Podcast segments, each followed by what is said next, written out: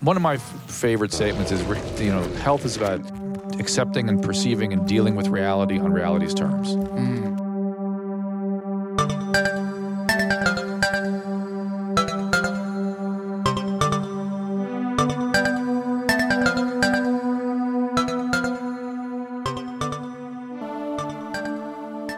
Drogas. Bom, ruim, quer. Das circunstâncias, pai. Drogas, velho. Rapaz, eu. Como, eu acho que como assim como, como você, eu vendo a criação católica, né? Que abomina qualquer relação com droga, né? Menos álcool. Ah, é isso que eu ia falar. Mas nem todas as drogas. Mas aí vem essa questão do, do- da droga boa, né? Que é o que eu falo no episódio. Não existe drogas boas ou ruins na visão do cara. E na minha também, eu tenho muita essa visão também.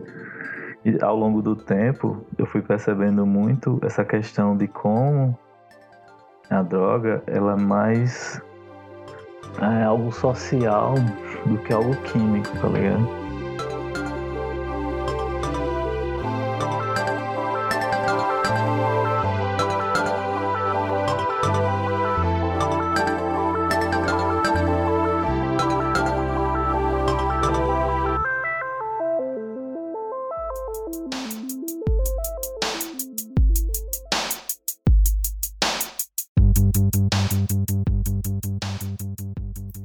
Só voltando a uma coisa que você falou, que é a questão da droga boa e ruim, quando eu vejo a da minha criação, vou dizer Hum. assim, da minha família, Hum.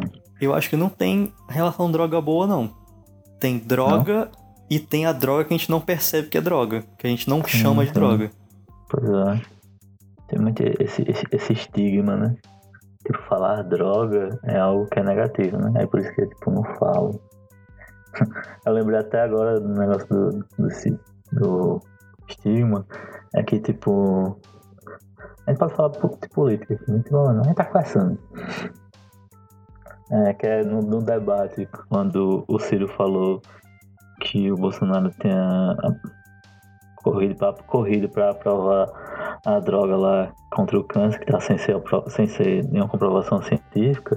Aí só de ouvir a palavra droga, o Bolsonaro queria brigar com o Ciro, né? Ele tá entendendo que ele tá dizendo que ele tá a favor de uma droga e sem esse entendimento que qualquer substância nesse sentido é uma droga que altere o estado do corpo, né? É bizarro. não sei se é o conservadorismo, o que remete as pessoas de ficarem tão cegas. Culpar as pessoas é complicado porque a gente é esse reflexo do que a gente vive, né? É a construção do que a sociedade, nosso meio, botou. A gente pensar, a gente pensar diferente disso é que é meio que a aberração da sociedade. Assim, eu não tenho vergonha nenhuma de falar, por exemplo, que eu tenho preconceito com quem usa cocaína. Uhum. Cada um tem a sua o seu ponto de vista e as a, a- droga eu acho que é um dos temas na vida que a opinião pouco importa. Se Uhum. você é a favor, se você é contra, não existe é, cheiradorfobia ou maconheirofobia. Uhum. Que existe estigma, por exemplo, de quem usa antidepressivo. Uhum. Às vezes a pessoa se culpa por precisar de um antidepressivo. Uhum.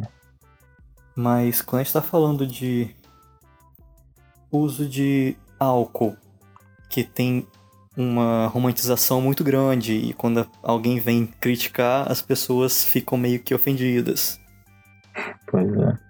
É, esse é é um- um desafio desse episódio, por isso que eu quero entrevistar pessoas que tragam perspectivas diferentes, porque eu só fumei maconha.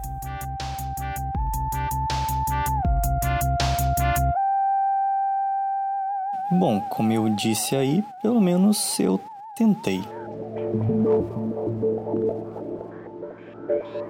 Aí eu quero saber como você se sente sendo a primeira pessoa que vem à minha mente quando o assunto é droga.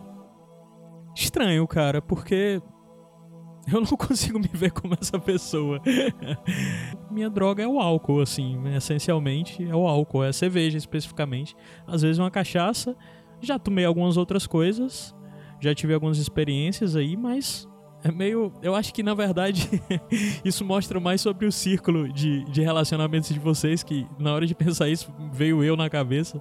Acho que tá faltando vocês conhecer uma galera que realmente viva isso. De drogas e, sei lá, experiências desse tipo aí. Já desconfiava, só queria confirmar mesmo.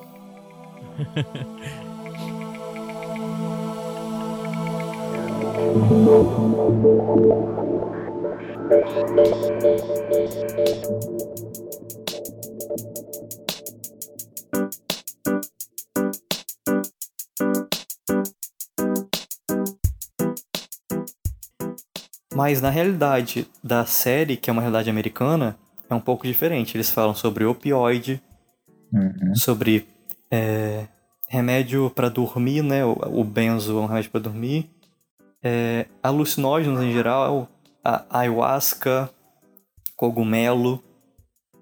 Você já teve algum contato com esse tipo de droga que pra mim é muito distante? Imagina não. Você tem curiosidade? Eu tenho curiosidade em qualquer droga, na verdade.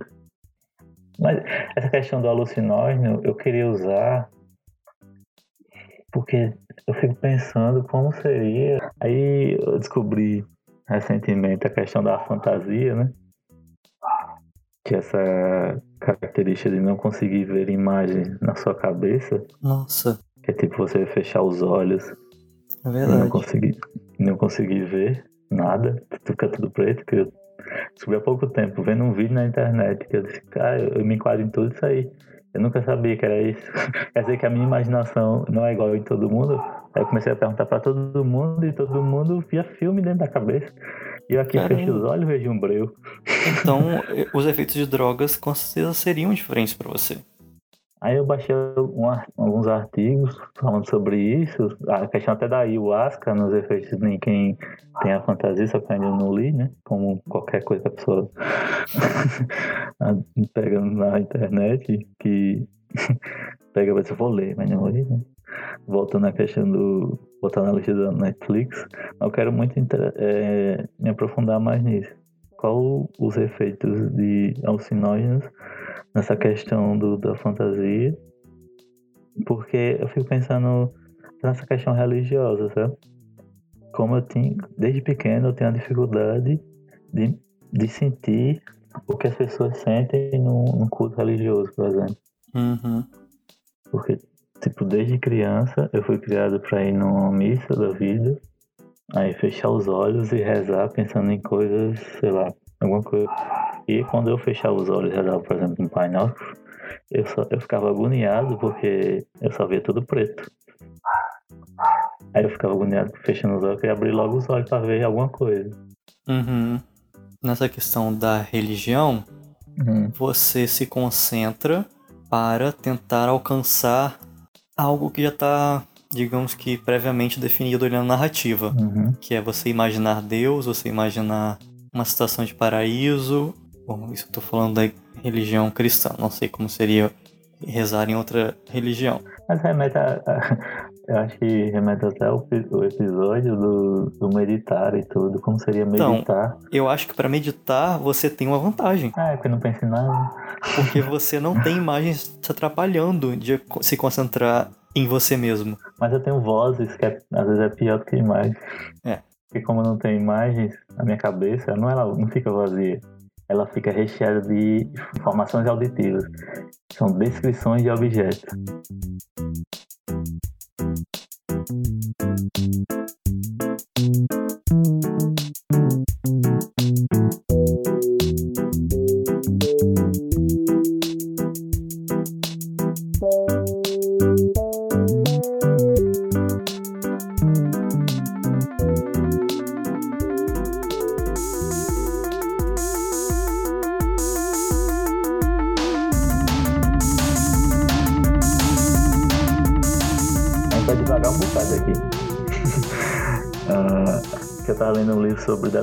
Né? Convivendo com a minha depressão. Aí tava ensinando lá como meditar, né? Que meditar é o conceito de não pensar em nada. E isso é muito difícil, né? Aí como é que ensina a meditar, pelo que tem no livro do, do, do rapaz, né? Esse livro é bem legal, é um método pessoal dele, mas... Como a gente aprendeu, a meditação depende do outro ensinar a gente. A gente não aprende sozinho. Pois é. que é esse conceito de... Tipo assim, bota um, um temporizadorzinho, um alarme, sei lá, de 3 minutos, né? Aí durante aqueles 3 minutos você vai ficar respirando, é, respirando e inspirando. E você vai concentrar sua mente nesse, nesse movimento, e inspirar e respirar somente. Aí, com o tempo, você vai aumentando e aumentando esse tempo, né? Quando você conseguir, né? E, tipo assim, não vai conseguir de primeira também, né? Assim, pela verdade, eu não sou uma pessoa iluminada o suficiente para saber o que é não pensar em nada. Né? Eu também.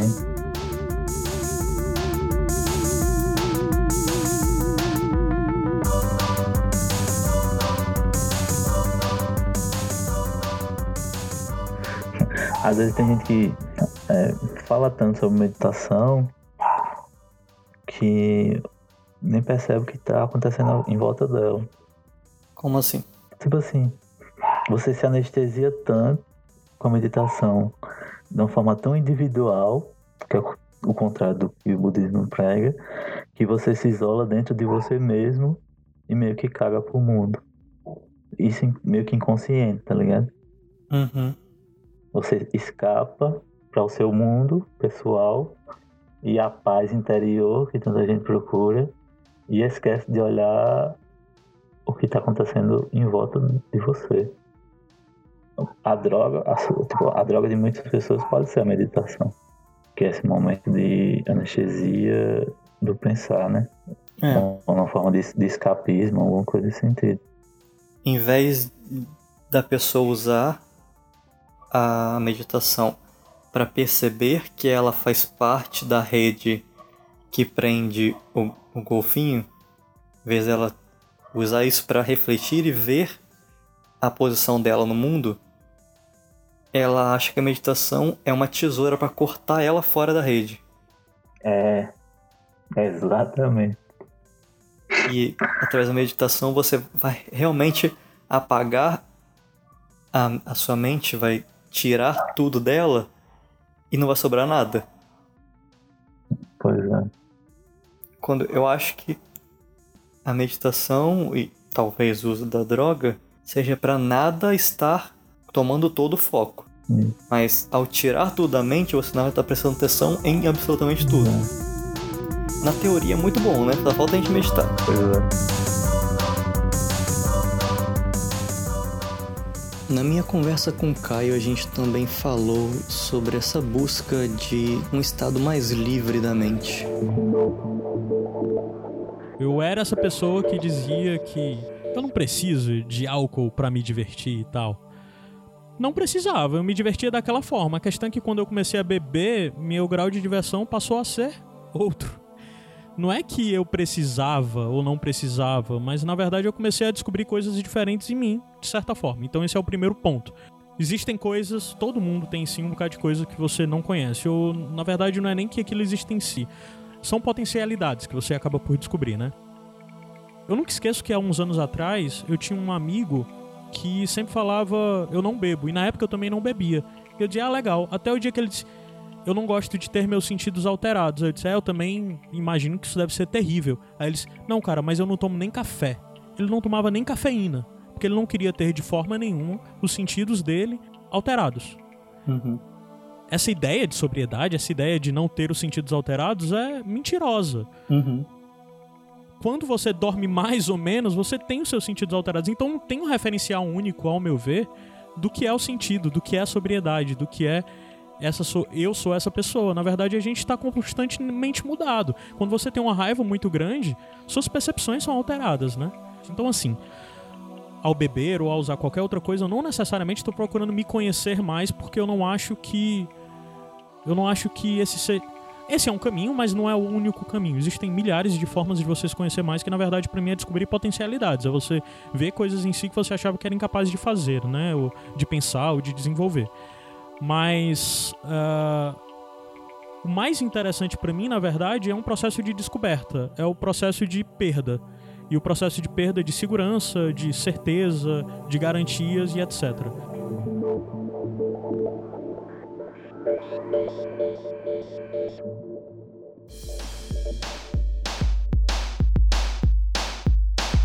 O que o, Carl Hart fala na entrevista que ele deu pro Drauzio Varela, até recomendo. Se quiser saber mais sobre isso, é uma entrevista muito boa. Tem o canal da, do Drauzio Varela no YouTube. É justamente isso, né? Ele tava lá estudando, aí ele fala que aumentando o nível de, droga, aumenta o nível de dopamina. Aí quando ele tava no começo do estudo, ele achou, pronto, achei o segredo de como acabar com o vício. Aí ele começou a testar em, nos animais, né? Macacos e tal. E percebeu que o macaco, se deixasse o macaco ou o rato, ele puxava a alavanca até morrer.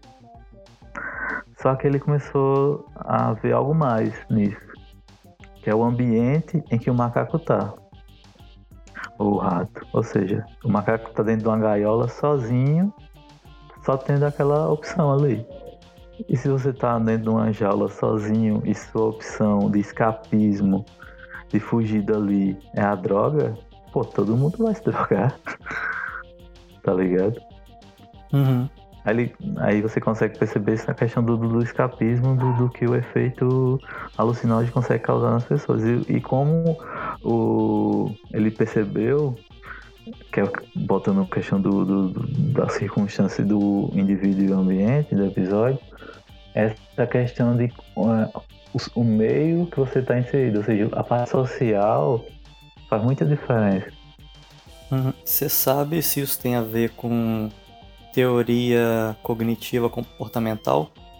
Que é, seria essa ideia meio holística, né? De que Uhum. tratamento psicológico da pessoa tem a ver com o ambiente, tem a ver com as atitudes da pessoa e também com os sentimentos internos dela. E você vê todas essas áreas e não tentar tratar uma só.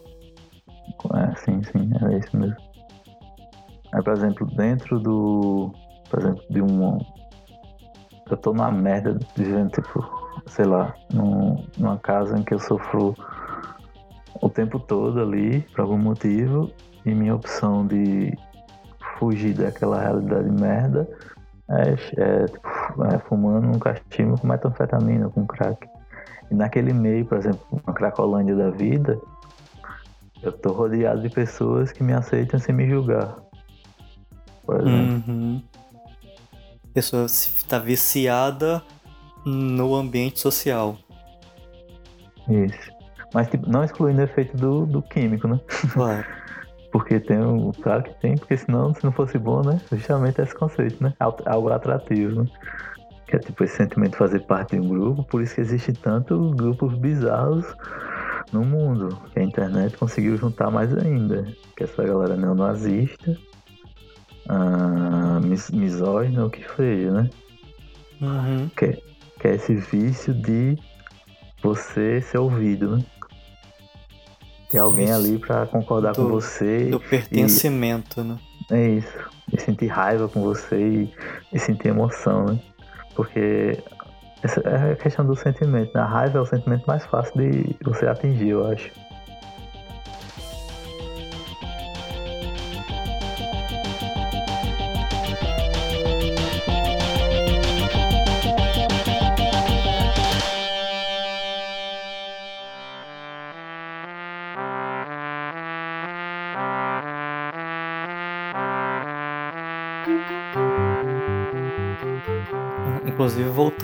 Assunto que a gente tinha falado que a gente ia debater. Uhum. Eu vejo a raiva do jeito que foi dito lá, que é quando ela vem pra mim, eu percebo que ela veio e eu simplesmente deixo ela passar. Eu- Uhum. A raiva é um sentimento que raramente me afeta. Não vou dizer que eu tô 100% imune, mas é mais fácil três segundos depois eu estar rindo do fato de eu ter ficado com raiva do que de fato eu, eu ficar com ela muito tempo. Tipo assim, sentir a raiva é importante, eu acho também. Porque essa questão de sentir é como você vai saber o que você tá sentindo e até onde você vai. Tá ligado? Quando você meio que quer se abster de certos sentimentos, ah, ele pode vir de uma forma muito pior, às vezes até sorrateira. E você, se você não tiver o conhecimento do que é aquilo, você vai é, usar aquilo de uma forma muito pior. Porque assim, não sentir também é impossível, porque a raiva tem muito a ver com o impulso. Então, o primeiro, o primeiro estágio vai ser você sentir. Do mesmo jeito que é possível confundir é, reprimir a raiva de, de simplesmente deixar ela passar, também é possível confundir sentir a raiva e remoer os Uhum. motivos por qual você está com raiva. Ah, sim, verdade, com certeza. Eu acho que também vem do que do que ele passou, né? Eu acho que ele viveu a raiva até um momento extremo e conseguiu depois compreender, trabalhar essa raiva, tá ligado? Porque ele fala quando era, quando era mais jovem, ficou com raiva tipo, da impressora, ou seja, E ele viu que essa raiva não levava a lugar nenhum, que a impressora Isso, tá não ia funcionar por causa da raiva. não é que ele nunca sentiu a raiva, mas ele sentiu no momento e aí depois trabalhou com a meditação essa raiva. Mas e aí eu trago um outro lado que é que aí eu me criticando. Ah, Não sentir a raiva desde o começo também pode tornar uma pessoa passiva demais. uhum. É, eu enxergo com certeza um, um valor transformativo da raiva. Às vezes tem, tem, tem coisas que você só você só resolve com raiva. Não, mas eu tava pensando, eu falei exatamente o que eu tava pensando, mas não é exatamente o que eu tava pensando, mas também envolve. Mas era passivo, com certeza, mas é tipo o passivo depois se tornar o dia de fúria, né? Eu Uhum. acho que é, é tipo falso, às vezes até o falso passivo, alguma coisa assim. A calma muito extrema muitas vezes. É, é com... Nada extremo é bom, né? Eu também tenho muito problema, problema com raiva também. Às vezes eu, eu, remo, eu, eu fico remoendo muita coisa também. Eu, às vezes eu passo uma raiva e fico dias pensando aqui, devia ter falado daquilo. Às vezes quando eu tô brigando com alguém, falar aquilo, não devia ter falado daquilo, eu fico pensando, sabe?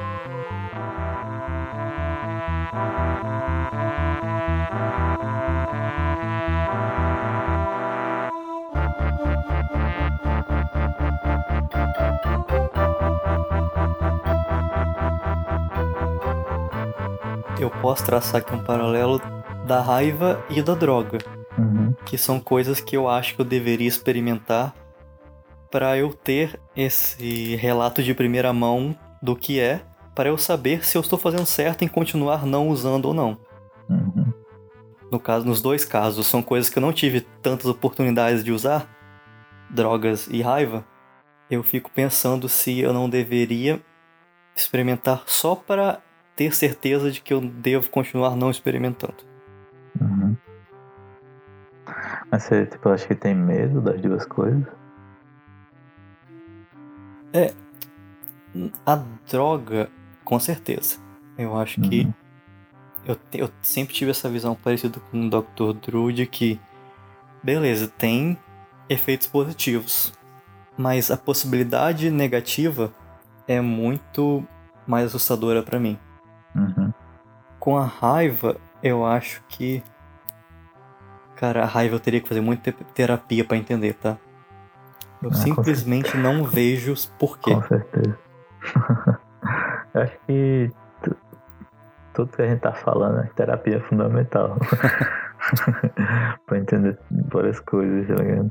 Essa visão holística que você falou mais cedo é justamente pra trabalhar acho que todas essas questões, né?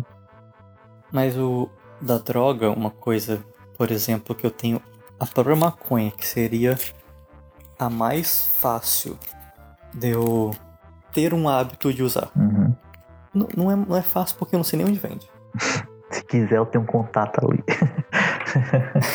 Mas, assim, um dos principais é, efeitos da maconha é destruir neurônios.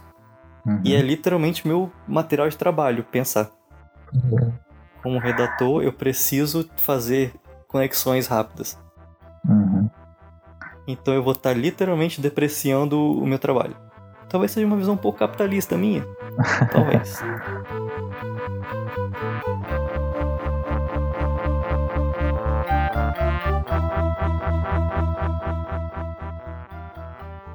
Eu também pedi ao Caio para falar um pouco sobre essa questão das trocas.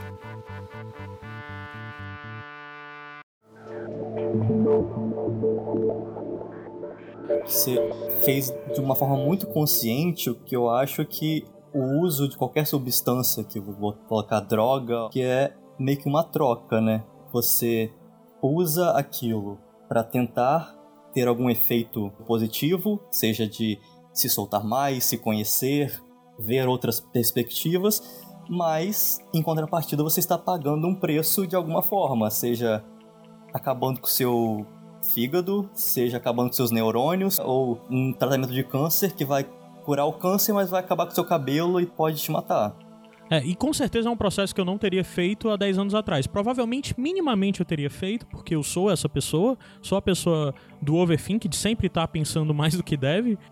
O, o processo de, de desconstrução para, né, de você desmontar algo para procurar montar de uma forma diferente, ou entender, na verdade, desmontar algo às vezes para você entender como aquilo funciona, é, de certa forma, drogas funcionam para isso, ajudam para isso. Eu acho que é essencial ao você fazer qualquer coisa dessa você procurar ter essa visão, assim. Você pode tá, ter simplesmente um uso recreativo que você quer ficar loucão numa festa, toma uma bala, vai pular e etc. Mas eu acho que essa experiência pode te entregar mais se você procurar pensar sobre. É assim que eu encaro dessa forma. Então, de certa forma, comecei a te responder dizendo que eu não concordava com ele, mas agora eu vejo que eu concordo, sabe?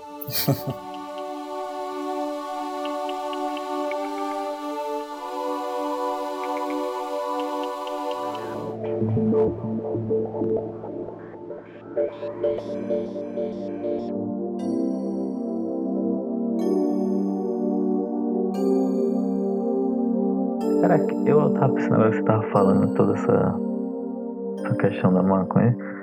Será que tem um endeusamento da maconha? Às vezes eu vejo um, essa, essa tipo, é, tem a comunidade da maconha, né? Tipo, tem toda uma cultura da maconha, como não tem outro, quase nenhuma outra droga. É, talvez do, do álcool, mas de um jeito diferente, né? É. Mas, tipo, não tem camisa, até uma religião baseada nisso, né? Não, mas se você pensar o álcool, o gênero sertanejo é a religião do álcool. pois é, mas é um povo muito babaca, eu prefiro a religião da maconha. é, um cigarro de maconha perto de, uma, perto de uma criança seria visto como algo horrorizante, né?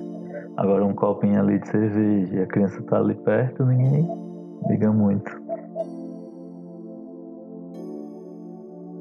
Outra analogia que eu tava pensando também, das vezes a gente tem a relação com a droga igual a gente tem com o aquecimento global. Hum. Porque o, o cigarro é uma coisa que você vê o efeito muito rápido. Uhum. Você começa com uma voz mais grossa, com um dente amarelado, e o câncer é, é uma coisa muito comum de ver com quem usa cigarro. Agora, o efeito da maconha é um pouco mais complexo de ver. O do álcool é muito lá na frente e se a pessoa Uhum. tem um uso muito frequente para ver um efeito realmente associado ao álcool. Uhum. Até o comer carne vermelha, né? Que tem associado a dar câncer, mas ninguém vai dizer você teve câncer porque você comia carne. Uhum. São efeitos que são muito difíceis de, de concretizar e aí você acaba desassociando a droga à consequência.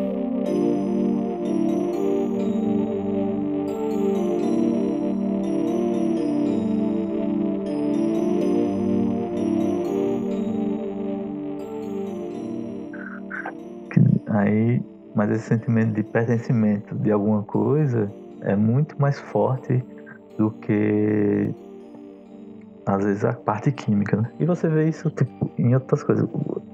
Existem drogas sociais que as pessoas não falam, mas que existem. A droga em qual a sociedade, dependendo da sociedade, a droga é, é, muda, né?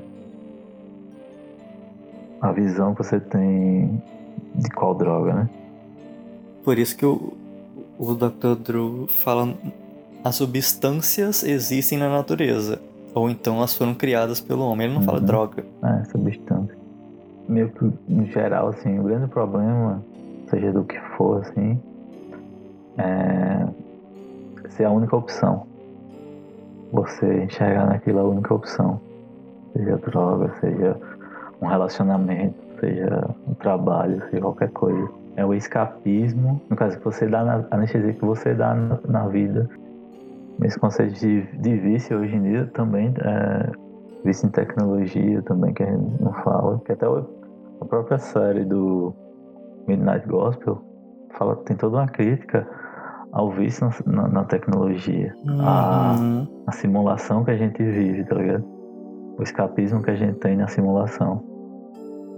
É, de certa forma ele fala inclusive de videogame, né? Ele uhum. usa toda a interface de personagem e tudo mais. Pois é. Não precisa nem tipo, uma coisa assim específica como videogame, que é uma cultura até que tá, é grande e tal, mas eu acho que tipo as redes sociais como o Instagram é, abordam muito mais gente e as pessoas não percebem o quão é,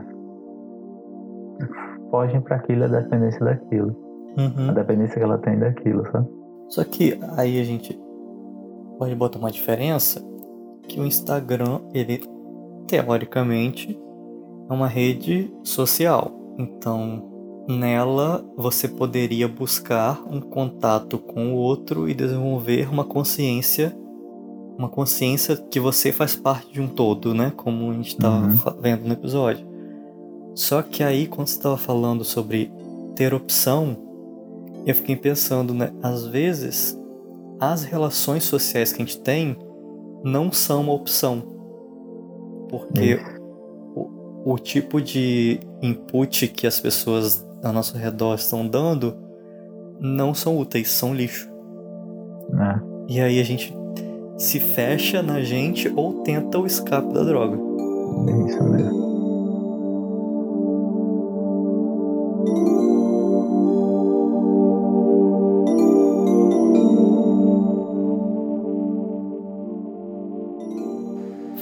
Finalmente eu deixo vocês com um último trecho dessa minha conversa com o Caio, que eu acho que amarra muito melhor o que a gente falou até aqui, inclusive essa parte da experiência social e as drogas.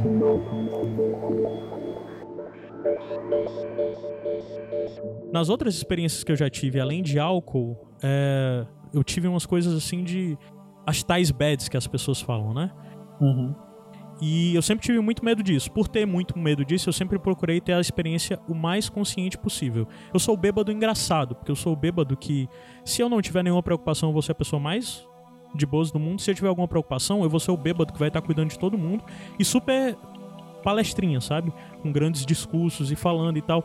E, e são processos bem conscientes, de certa forma. Só como eu disse, a, a, cadeia, a velocidade em que eles se processam na minha cabeça é um pouco diferente eu muitas vezes começava, sei lá, eu já tive experiências com maconha de caramba, eu, eu acho que eu tô sentindo falta de ar. E isso é a base da bad para qualquer pessoa, assim, sabe? Eu já vi gente ter crise de pânico, etc, com isso. Uhum. Automaticamente eu pensava, não, eu estou respirando, eu tô me movendo. Aí eu pegava e dizia, eu tô tendo falta de ar de verdade? Pera, vou me levantar, vou até aquela parede. Eu tô andando direito? Eu tô botando a mão no peito, eu tô respirando? Tô... Não, então pronto, é só minha cabeça querendo me iludir. Relaxa, isso não tá acontecendo. Ao você passar por algumas experiências desse tipo, ou estar disposto a passar, mesmo com álcool, mesmo com uma droga recreativa, lícita ou ilícita, seja lá o que for, é bom você procurar ter alguma consciência e ter alguma responsabilidade. Eu acho que isso é essencial, sabe? Uhum. Então, na verdade, é muito um processo de escolha. Isso, de fato, é responsabilidade. Eu acho que, no final das contas, exige muito isso. E pelo, pela não romantização de duas coisas: da sobriedade e da não sobriedade. Eu acho que a gente tem que procurar ter cuidado com essas duas coisas, a sobriedade e a não sobriedade, porque eu acho que ela nos põe num, num local aí muito excludente e na verdade eu acho que qualquer processo de alteração de sentidos. Se é social é mais legal quando ele não é excludente quando você consegue de alguma forma compartilhar com outras pessoas. Pode ser solitário pode pode estar bom solitário mas as experiências sociais que você pode ter a partir disso também são interessantes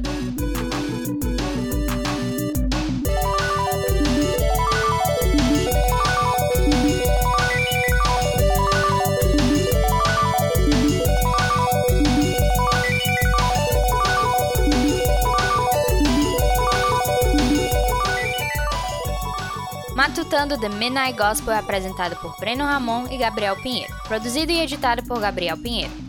Músicas da trilha sonora distribuídas por Creative Commons. Nosso convidado nesse episódio foi o Caio Anderson, que é produtor de podcasts e é o responsável lá pela RIPA, a rede Iradex de podcasts associados. Eu queria muito que vocês pudessem ouvir a conversa inteira que eu tive com o Caio, teve muita coisa interessante, mas peço que vocês façam esse favor a si mesmos e ouçam o que o Caio tem a dizer nos outros podcasts que ele participa. Em especial, assinem o feed Outro K, onde o Caio está lançando alguns projetos mais experimentais, inclusive uma minissérie chamada Meio que de Quarentena, um projeto bem interessante que vale a pena ouvir. Procure no Spotify onde quer que você ouve podcast por Matutando The Midnight Gospel.